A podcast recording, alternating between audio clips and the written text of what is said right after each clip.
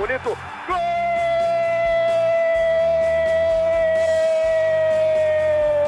Uma grande jogada de Renato pela direita. Partiu Luan, dominou o lance, é bom, o lance é bom, o lance é bom, o lance é bom. Olha o gol, olha o gol, olha o gol. Golaço do Grêmio.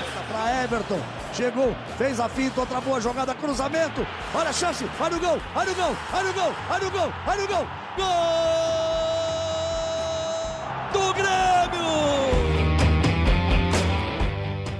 grande abraço a todos. Estamos iniciando mais um podcast do Grêmio, episódio 144. Você nos acompanha pelo ge.globo/rs ou pela sua plataforma de áudio preferida.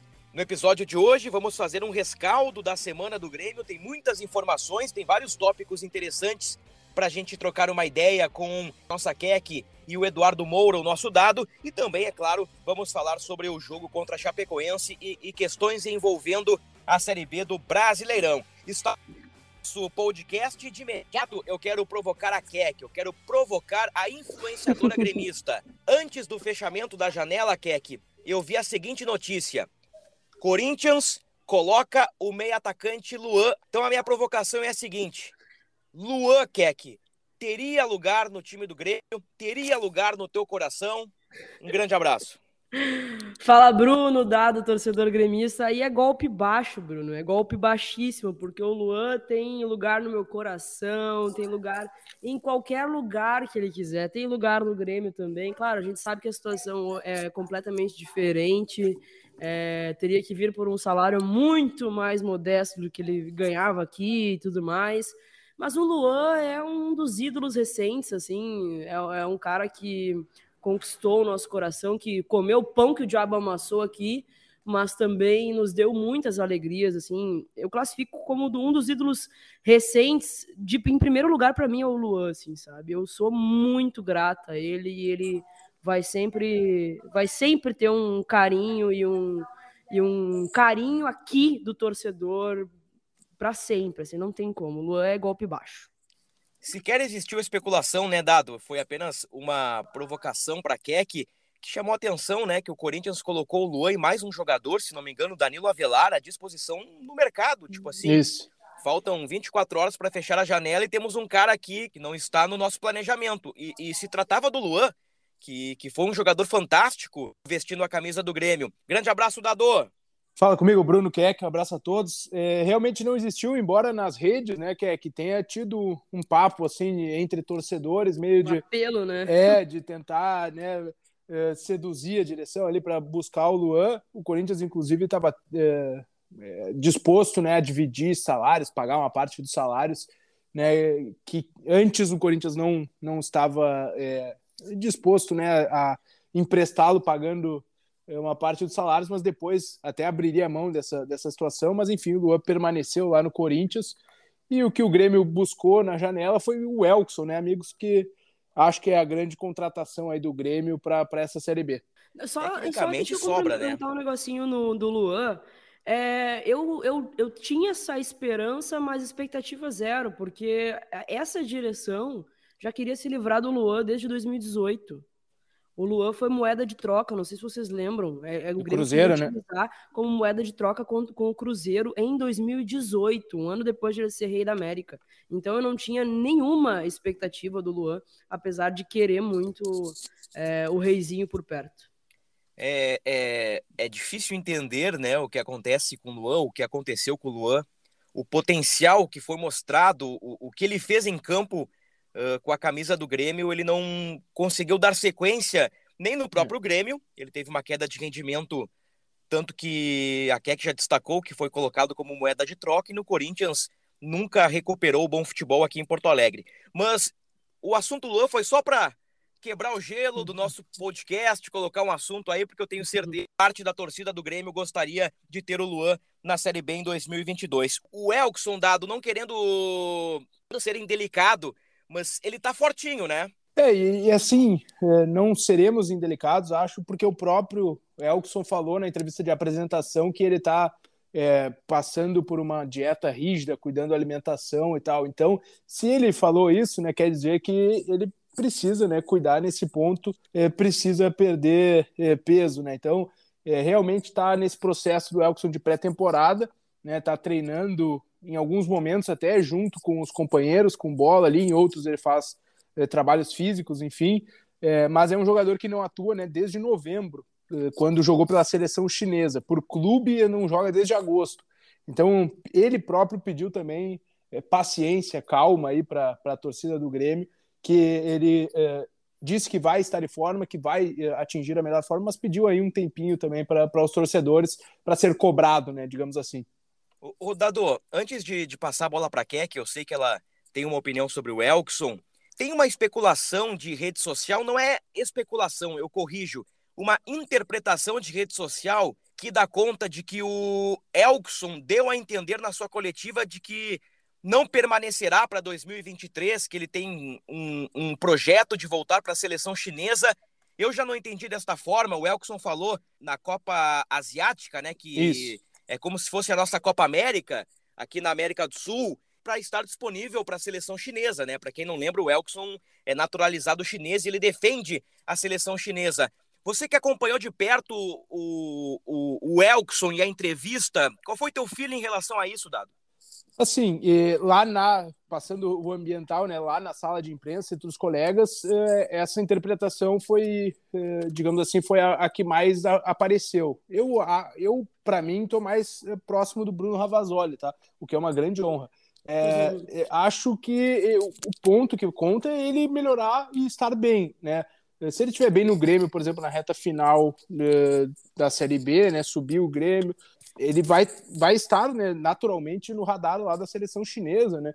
Eh, tem também uma questão aí de calendário dos clubes chineses, né? Que dependendo não dependendo de quando começar a temporada na China de 2023 falando porque essa Copa da Ásia que o Elkson citou é está é, prevista para a metade de 2023 tá então uhum. de, dependendo de quando começar por exemplo a temporada chinesa no ano que vem né porque o calendário é um pouco diferente do brasileiro não vale a pena o Elkson voltar para lá, né? Vale mais a pena ele estar em atividade, por exemplo, no Brasil, né? Jogando bem e aí, obviamente, vai por consequência ser convocado.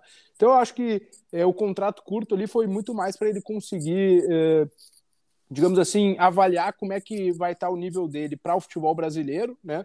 Porque ele passou nove anos na China e aí decidiu o futuro para 2023. Né? Ele citou esse, esse sonho, essa vontade, mais de uma vez na entrevista, né, de devolver o carinho que o povo chinês deu para ele com esse título da Copa uh, da Ásia lá. Então, é, o objetivo de jogar essa competição está posto pelo Elkson.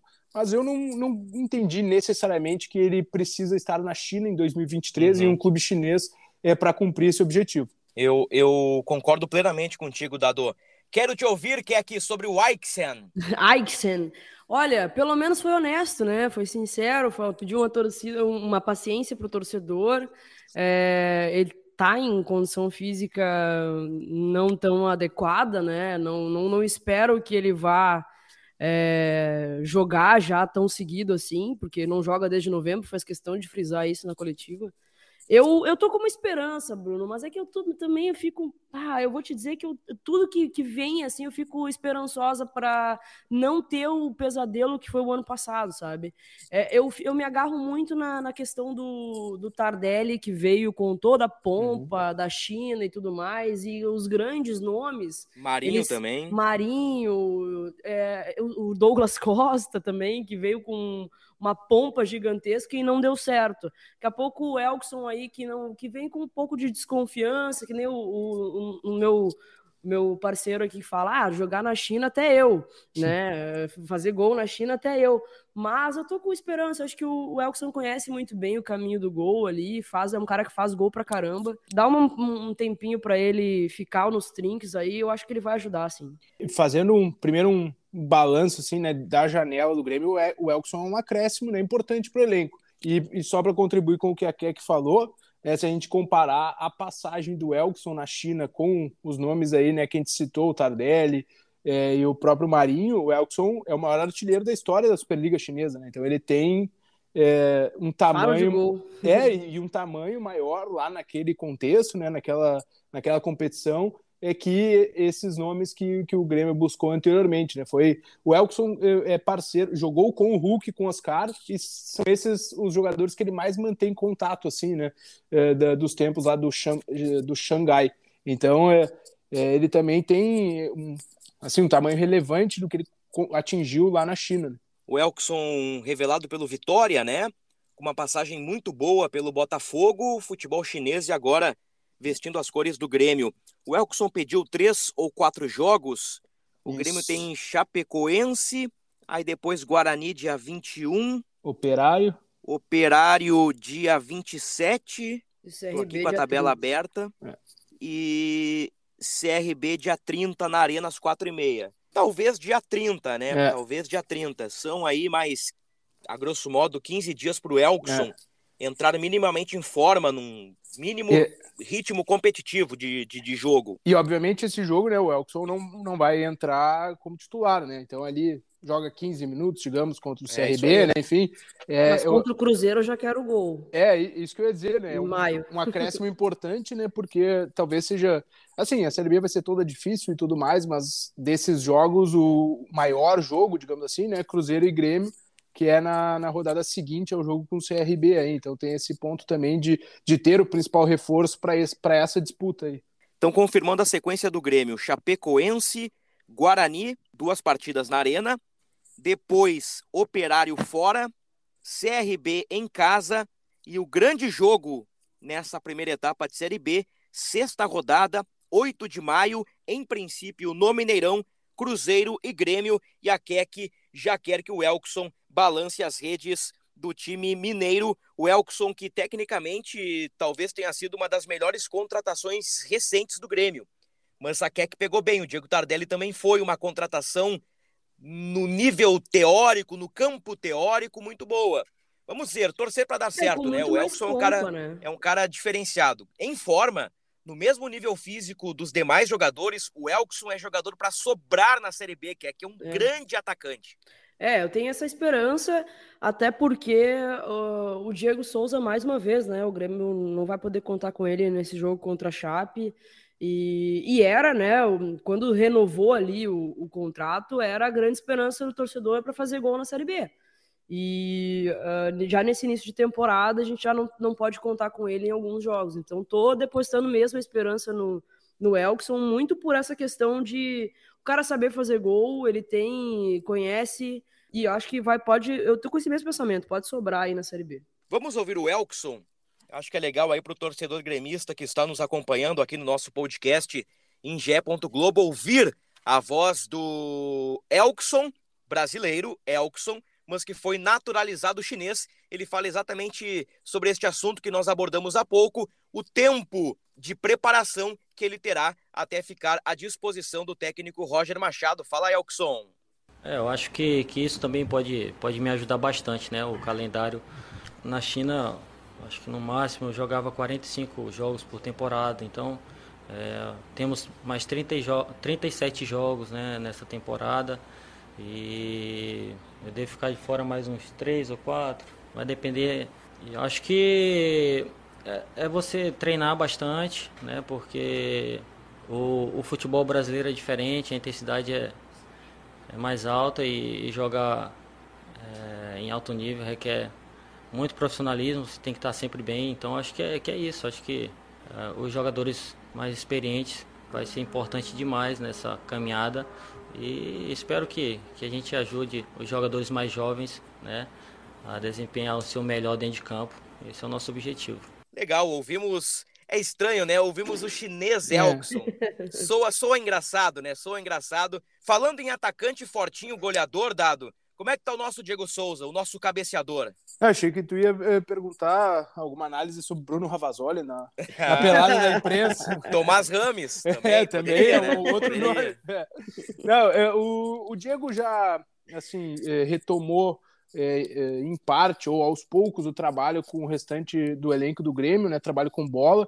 É, na quarta-feira ele participou de boa parte do, do treino com o restante dos, dos, dos amigos, eu ia dizer, é, com os amigos, não, mas dos colegas lá de, de trabalho. Pode ser também, né? Pode, mas é que às vezes né, não tem tanto, tanta é, amizade. Mas enfim, é, e aí ele tá, vai estar à disposição para o jogo com o Guarani, né? Que é depois aí do, da Chape. A, o Grêmio acabou de divulgar a lista de relacionados, inclusive para esse jogo com a Chapecoense. Né, gravamos aqui na quinta-feira. E na quarta-feira, quinta-feira, ah, tô muito Quinta-feira. Quinta-feira. É, hoje é uma quinta-feira com, com cara de sexta também. É, é, é, exatamente, do feriador, é verdade. Obrigado, Keck. E, e, o Diego eh, não, tá fora realmente, como era a informação que a gente já trabalhava. Então, Diego volta contra o Guarani depois de um tempo aí eh, de trabalhos eh, físicos e técnicos técnicos para se recuperar eh, da, do edema muscular que ele teve aí na coxa esquerda. Durante a semana, o, o Ferreira andou dando um susto aí, né? Um, uma torçãozinha no tornozelo, foi isso? É, é, pelo que o Grêmio nos passou, uma, uma pancada ainda proveniente do, do jogo com a Ponte Preta, né? Lá no Moisés Zucarelli. Mas nesse mesmo dia, né, ele saiu mancando e até foi bem aparente, assim, quando ele caminhava para o vestiário, sem chuteira. Mas ele fez todo o trabalho né, que estava previsto ali. Era uma atividade mais curta para quem havia jogado lá no, é, em Campinas, então ele participou de tudo. Aí ele estava com, acho que com o Diogo Barbosa assistindo ao treino ali, e quando foram para o vestiário ele saiu mancando, uh, deu para ver bem assim, né, que ele estava mancando, mas uh, não preocupa e vai estar aí uh, no time titular do, do Roger contra a Chape. Boa, boa. O, o Keki, aproveitando aí que o Dado puxou o assunto chapecoense, o que, que dá para imaginar desse time do Grêmio aí na segunda rodada da Série B? Eu diria que com certa obrigação de vitória, tendo em vista, não vou dizer o tropeço, tropeço é uma palavra tropeço. muito forte. Tropeço, Keck? Para mim, um tropeço. tropeço em Campinas? Foi um tropeço em Campinas. A gente esperava uma vitória, né? Uh, com todo respeito à Ponte Preta, foi rebaixada aí no Campeonato Paulista. O Grêmio teve volume de jogo, mas foi incompetente para é, concretizar, né? Então, eu fiquei frustrado, assim, eu esperava uma vitória e assim como espero uma vitória contra a Chape também, a Chape empatou aí o primeiro jogo é... e o Grêmio tem total obrigação de vencer até pelo primeiro jogo, né? São dois jogos dentro de casa que o torcedor espera vitória, não espero nada menos que isso, de verdade, assim, porque fiquei com um pezinho atrás ali na, no primeiro jogo, teve volume, criou, era para ter vencido, mas foi incompetente. Tem que fazer o dever de casa agora contra a Chape. Ô, Bruno, apro aproveitando só dessa questão do ataque, eu fiz um levantamento aqui, é, ia tentar uh, fazer uma, uma matéria né, para o GE. Globo, mas no fim a gente vai esperar um pouquinho pela amostragem. Mas uh, entre os clubes da, da Série B, o Grêmio é uh, o sétimo com melhor média de gols marcados. Né? Tem uma das melhores médias de gols sofridos, mas está uh, entre é, o é a sétima melhor média de gols feitos no ano, né? Então também é realmente um, um quesito aí que dá para preocupar, né? Porque obviamente se a defesa estiver sólida, aí tu consegue ganhar uh, os jogos com poucos gols, né? Mas tá fora, por exemplo, do G4 da Série B, né? Entre aspas, nesse nesse quesito. É, eu acho que essa estatística do encontro ao que disse o Roger na última entrevista. O que, que o Roger falou pós Ponte Preta? Olha, eu não estou preocupado com as finalizações. Eu estaria preocupado se o time não estivesse criando. O Grêmio criou, o Grêmio hoje, hoje no caso, no último sábado, foi infeliz, mas é um time que já mostrou que sabe finalizar. E o Roger citou nominalmente alguns jogadores que finalizam bem. Pegando aqui o, um recorte, um exemplo, o Bitelo. Bitelo é um cara que negavelmente tem uma sabe qualidade finalizar. na finalização, exatamente. Tu vê que, pô, esse cara sabe finalizar e contra a Ponte ele perdeu um gol inacreditável. Uhum. Então, eu acho que vai mais ao encontro do que disse o Roger. Eu não sei se a pontaria é realmente um problema. Eu acho que ainda falta. Ah, falta dar uma encorpada. Pode ser o Elkson daqui a alguns jogos. O próprio senti... Diego, talvez, né?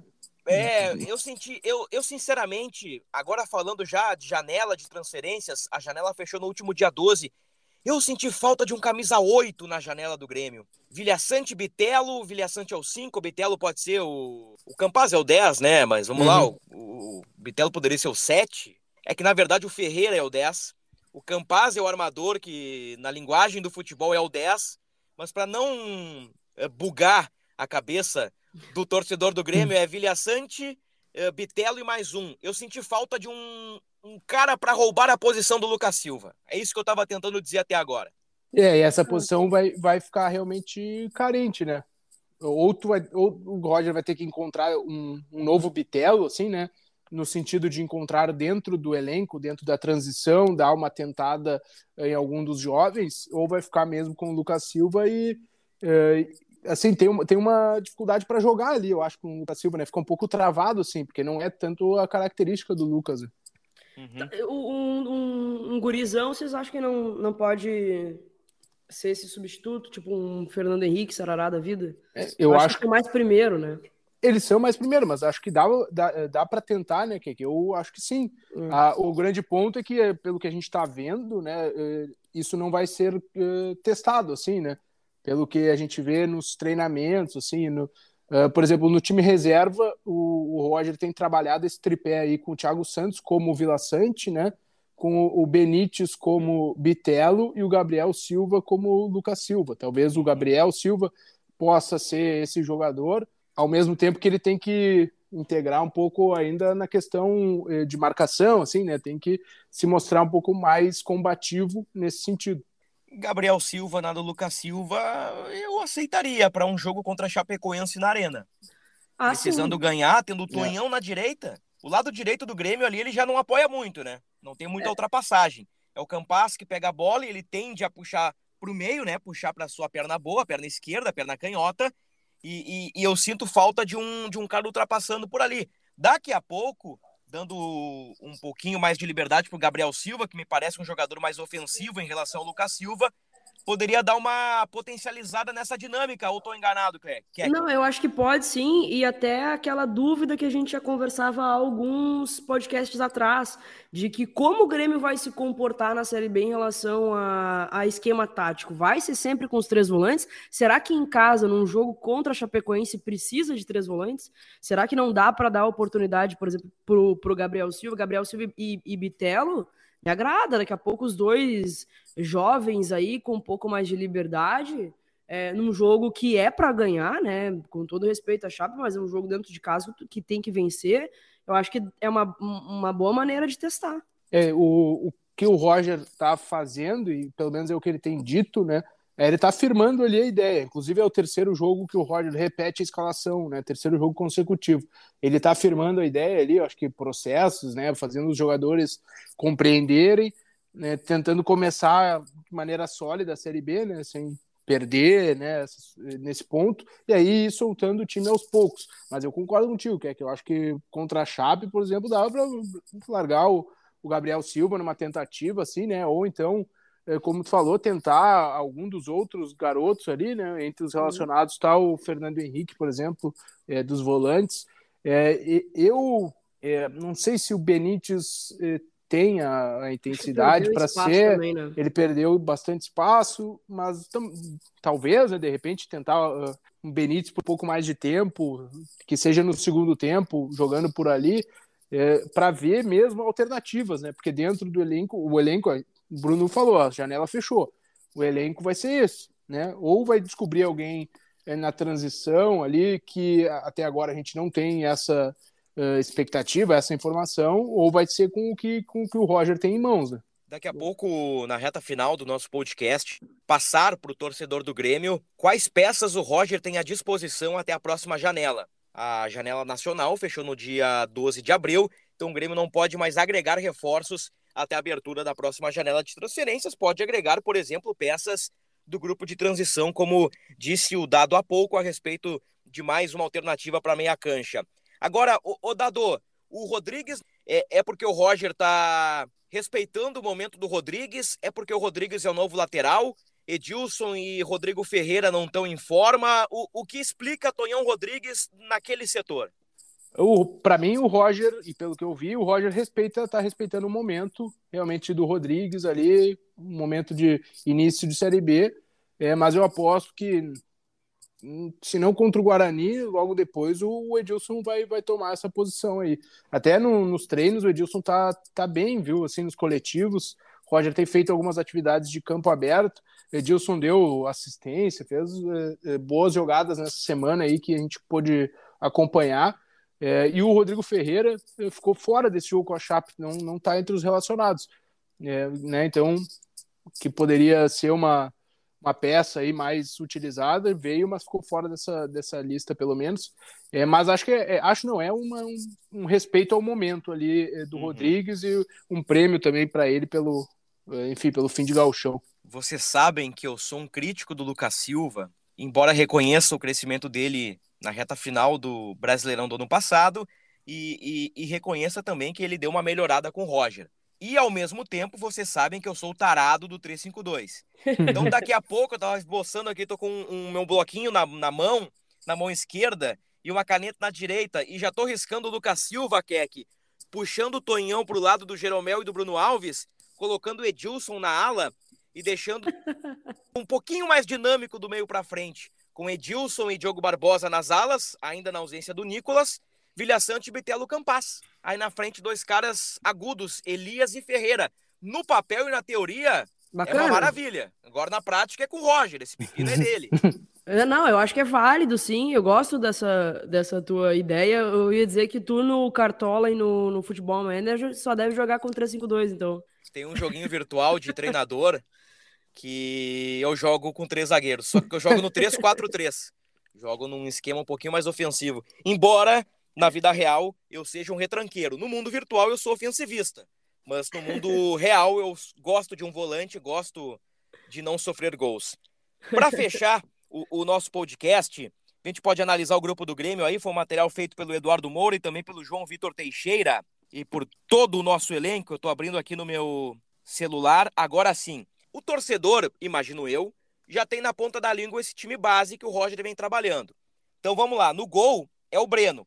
As alternativas são Gabriel Grando e Adriel. Para as laterais, hoje o da direita é o Rodrigues e o da esquerda é o Diogo Barbosa. O Roger ainda tem para a direita Edilson, Rodrigo Ferreira e Léo Gomes.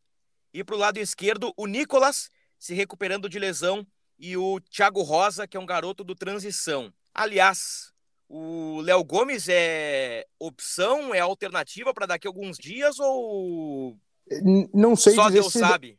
É, não sei dizer se, se para daqui a alguns dias, mas ele está treinando com bola normalmente, que é e, em sequência, assim, que é uma novidade, né? Ele voltou a jogar ano passado pelo time de transição no Brasileirão de Aspirantes, é, mas teve uma lesão no início desse ano. No início desse ano ele, ele eh, tinha regredido. A gente nem consegue muitas informações. É, a gente tem dificuldade de conseguir, inclusive, informações né, com o Grêmio. Mas, enfim, e agora ele está integrado eh, ao elenco normalmente, né? Então tem que, assim, esperar um tempo no sentido dele né, pegar todo o ritmo e tudo mais, mas uhum. ele está à disposição né, do Roger nos trabalhos lá. É uma pena, esse cara aí era promissor. É. Não sei se ainda é.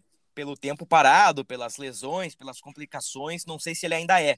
Mas ele era um lateral muito promissor. Foi uma, um, um, grande achado do Grêmio na oportunidade.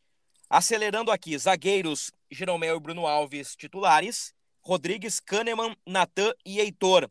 O, o Dado, tem como analisar nos treinos Natan e Heitor uh, alguma característica, alguma valência, algum ponto que tem te chamado a atenção nas atividades? É mais do, do Natan, assim, porque a gente uh, não não acompanhava tanto, né?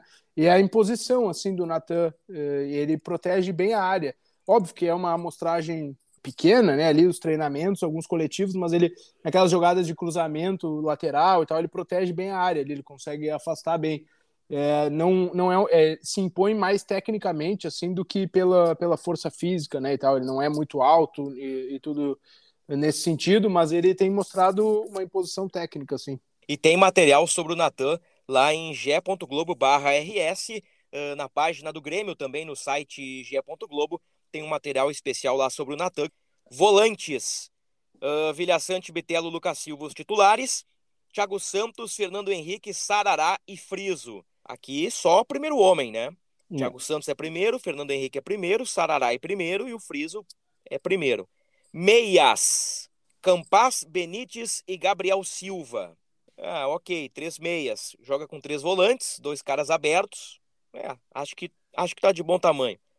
Atacantes: Diego Souza, Elkson Ferreira, Elias, Gabriel Teixeira, Janderson e Ricardinho.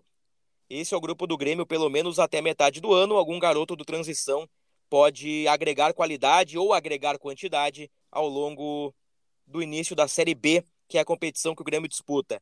O que aqui, numa escala de estrelinhas, meia estrelinha, grupo péssimo, cinco estrelinhas, um baita elenco. Como você classificaria este elenco que eu citei agora? Ah, eu acho que 13,5 nas estrelinhas. Opa! Ali. Eu acho que é um grupo suficiente, Bruno, para pro, pro ano que o Grêmio surpreso vai ter. Surpreso estou, Keck. É mesmo? É, eu tô surpreso. Eu daria duas estrelinhas e meia no oh. máximo. Não, eu acho que assim. É que eu sou chato. Deu uma, eu acho que deu uma encorpada do início do ano. É... E acho suficiente. O Grêmio vai ter uma, uma única obrigação esse ano: subir. É a única competição que o Grêmio tem. O Grêmio não tem nenhuma outra competição. Teve, foi tão incompetente o ano nesse ano, o ano passado, que só tem a Série B para jogar. Então, se esse grupo não for suficiente, bah, daí eu, daí eu, aí eu enlouqueço, sabe? Eu acho que deu uma encorpada aí, principalmente no ataque, com a volta do Ferreira, com a contratação do Elkson, o, a boa notícia do Elias e do Campas, que o Campas melhorou muito em compensação ano passado acho que deu uma encorpada legal e vou, vou apostar que seja o suficiente para subir esse ano. Enquanto a Keck falava, eu estava pensando aqui. Duas estrelas e meia, mas eu vou explicar porque eu vou dar meia estrela a mais para esse elenco do Grêmio. Não joga outras competições. O Grêmio é só tem a Série B pela frente.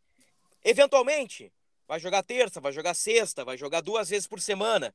Mas em boa parte do certame vai jogar uma vez por semana.